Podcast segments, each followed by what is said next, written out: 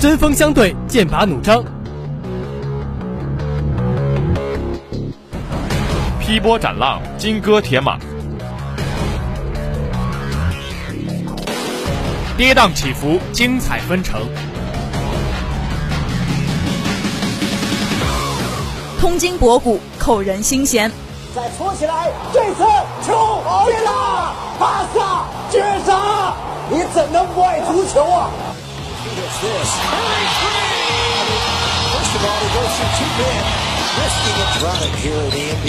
最新资讯尽在掌握。中国选手武大靖以三十九秒五八四的成绩打破世界纪录，为中国队获得。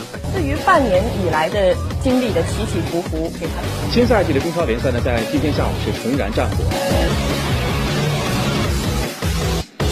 体育时空，最纯粹的体育，最高级的享受。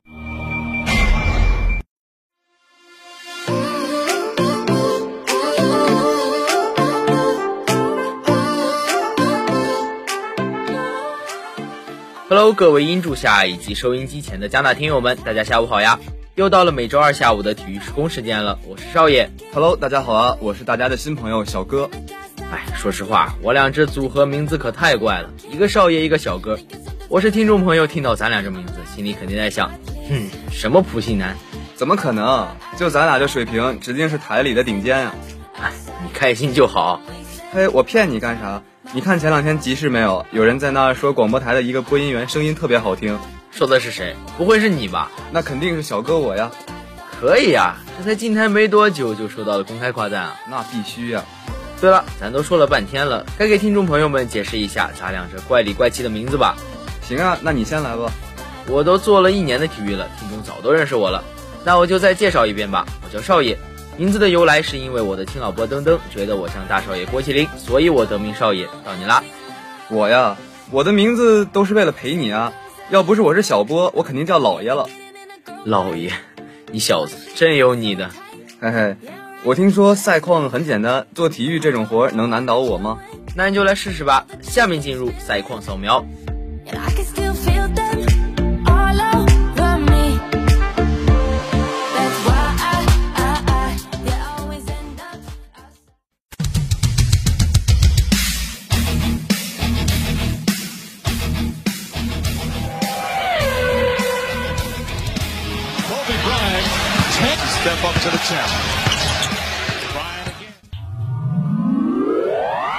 下面进入赛况扫描。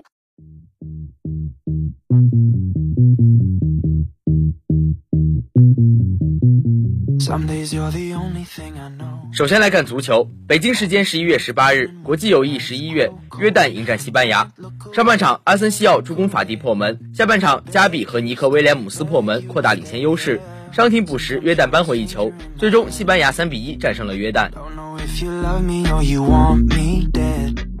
同日，国际友谊十一月，葡萄牙对阵尼日利亚。上半场比赛，毕费接到达洛特横传推射破门首开纪录，随后毕费点球建功梅开二度。下半场比赛，帕特里西奥扑点，贡萨洛拉莫斯与若昂马里奥先后破门，最终全场比赛结束，葡萄牙四比零战胜尼日利亚。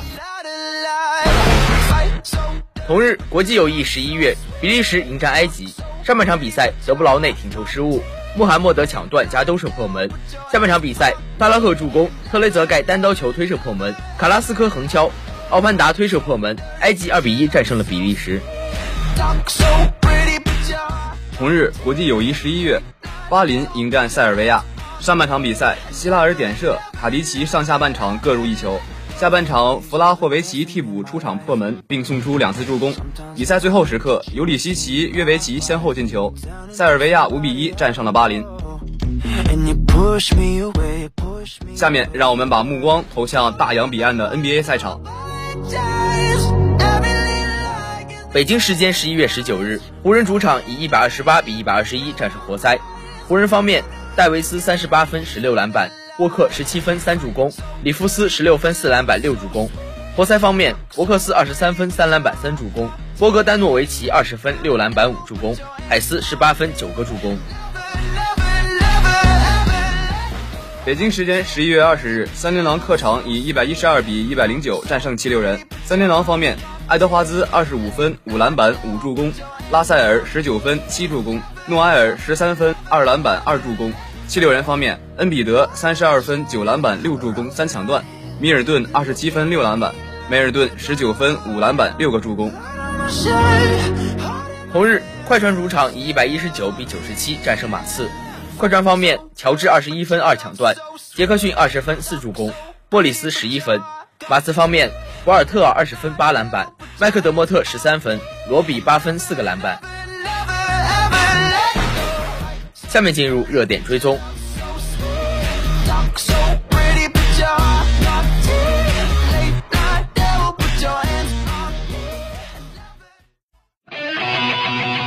关注焦点话题，评说恩怨情仇，一起来探讨有关中国足球改革。那这个插曲呢，是来源于一位马虎的护士。类似这种情况下，我感觉还是裁判一个识别问题。尽在热点追踪。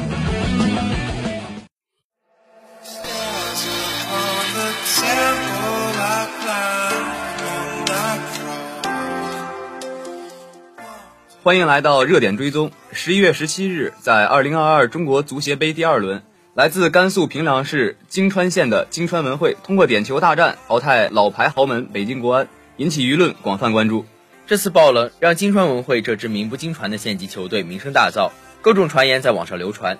有人说，金川文汇足球俱乐部注册资金为三万元，文汇是该队老队长开的文具店名字，赞助五千五百元，而球员的主要来源是县城踢野球的。守门员是体育老师，为参加中冠比赛请假还扣了一百多块钱。吕斌武介绍，俱乐部的前身是当地一家业余足球队，是为了参加中冠比赛才注册的俱乐部。俱乐部注册球员一百五十多名，有一大半是当地的足球爱好者，另外一部分来自于广西北海极地足球俱乐部。吕斌武说，但相对于北京国安，球队整体水平并不在一个级别上。赛前就是抱着学习的心态，最终能够赢下比赛还是很兴奋的。十一月十八日，中国足协官网刊载文章称，十一月十七日，这个全民足球战场再现一匹成色十足的大黑马。中冠队伍金川文汇通过点球大战淘汰了老牌豪门北京国安。如今，球迷再也不能忽视金川文汇这个名字，甚至这场比赛让更多人知道了这个位于甘肃东部的金川县城。这场冷门也将作为以弱胜强的经典战役载入足协杯全民足球的史册，持续的激励草根球队勇于挑战、勇于坚持。十一月十八日，平凉市体育局和平凉市体育总会给金川文汇足球俱乐部发来了贺电。贺电中称，二零二一年你们首次代表甘肃足协参加中国足球会员协会冠军联赛，在大区赛中以优异的成绩，从全国五十六支球队中突围，挺进全国十六强，成功晋级全国总决赛，取得了全国第十五名的好成绩。二零二二年，俱乐部再次入围中冠联赛参赛资格。是五十六支参赛球队中唯一一支代表甘肃出战中冠联赛的球队，并且顺利进入全国十六强。你们充分发挥团结一心、奋力拼搏、不惧强手、全力争胜的精神，创造了我市足球运动的优异成绩，载入平凉体育史册。下面进入体坛人物会。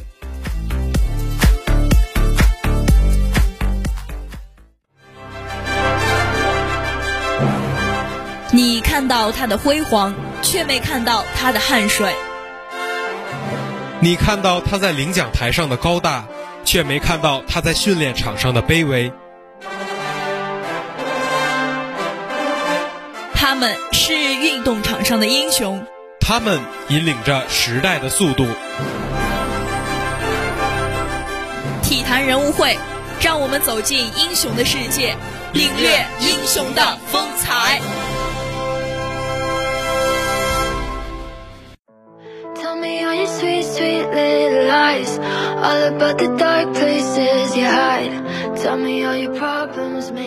欢迎来到体坛人物会。欧文到底是一个怎样的球员？没有老大的命，却得了老大的病。用这句话来形容截止目前欧文的职业生涯，再贴切不过。说起欧文，让我们把时光拉回到2011年，欧文以状元身份加盟克利夫兰，为这支烂得彻底的骑士队带来了重生的希望。当骑士队把这个年轻人当成救世主时，却发现并不是每个状元都能成功拯救克利夫兰。个人进攻能力无解的欧文，在带队上确实乏善可陈，未能带领骑士队重返季后赛舞台。一直等到那个真正的阿克伦之子回归后，骑士队才有了希望。一山不容二虎，对比起老詹，欧文只能成为球队的第二选择，这让从小一直是绝对核心的欧文心中多有不适。和詹姆斯一起并肩作战三个赛季，从未缺席总决赛，可以说这段时间欧文的成长是飞快的。不想当将军的士兵不是好士兵，每一名有实力的球员都想成为球队的绝对核心。曾经的那个毛头小子认为自己已经有独立带队的能力。通过团队休赛期的操作，2017年的夏天，欧文与詹姆斯彻底分道扬镳，远走波士顿，结束了自己六年的骑士生涯。在凯尔特人，他是球队老大，再也没有了往日詹姆斯替他的遮风挡雨。欧文一下被现实泼了盆冷水，也在这时，他意识到了老詹对他的保护是多么的无微不至。在成为自由球员后，欧文选择再次出走，加盟篮网。联手昔日的对手死神杜兰特，组成这个联盟中进攻火力最强的二人组，七胜九负，东部第十。对于篮网来说，看看他们现在的成绩吧。无论如何，这叫不优秀。不过相比赛季初的低迷，篮网给人的感觉是他们正在逐渐走出泥潭。毕竟这段时间在欧文不在的情况下，篮网稳住了战绩。与此同时，他们的前锋西蒙斯也确实在一点点恢复。最重要的是，他的心态似乎又回到了从前的感觉。纳什也早早离队，接下来欧文回归后就可以看到完整的篮网到底有多强了。欧文宣布了他的决定，一个组织把他当做了武器，连湖人都不想得到欧文，后者要做的就是在篮网救出自己。在篮网最新给出的伤病报告中，欧文的状态由停赛变为待定，也就是百分之五十的出场概率，也就是说欧文的禁赛还是被解除了。接下来篮网需要观察欧文缺赛期间的身体状况能否满足比赛要求。显然，大多数人都非常有信心，欧文会在接下来篮网主场对阵灰熊的比赛中出场。在正式回归之前，欧文还接受了媒体 SNY 的专访，他谈到了很多事情，并详细描述了过去几周发生的事。欧文公开表示，他决定为自己所做的一切真诚道歉。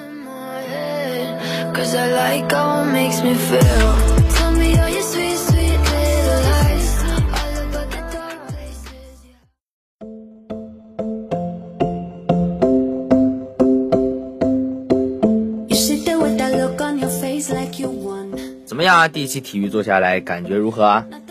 感觉还行吧，没什么难度。毕竟是接手台长之前做过的工作，我可不敢马马虎虎。真的吗？你真的这么认为吗？那你之后可要仔细看看大家怎么给你写听评了。那还用看？肯定全是夸赞。那你可不要在一声声夸赞中迷失了你自己啊！这可是我进台做的第一期节目，大家还是对我嘴下留情吧。你当时实习的时候可是很自信的呀，迷之自信的认为自己能够进台。哎，承蒙厚爱，这不还是进了吗？当然了，我已经被广播台磨平了生活的棱角。是啊，看得出来你真的改变了很多啊。那么，亲爱的听众朋友们，今天的体育时空到这里就全部结束了。您可以在网易云音乐和蜻蜓 FM 搜索江苏大学广播台在线收听和回听我们的所有节目。同时，如果您有什么建议或意见的话，也可以在网易云音乐下方评论，或者发送短信至幺三九五二九四二七零一，拨打热线电话八八七九七零零七还可以免费点歌哦。我是少爷。我是小哥。我们下期再见了拜拜拜拜。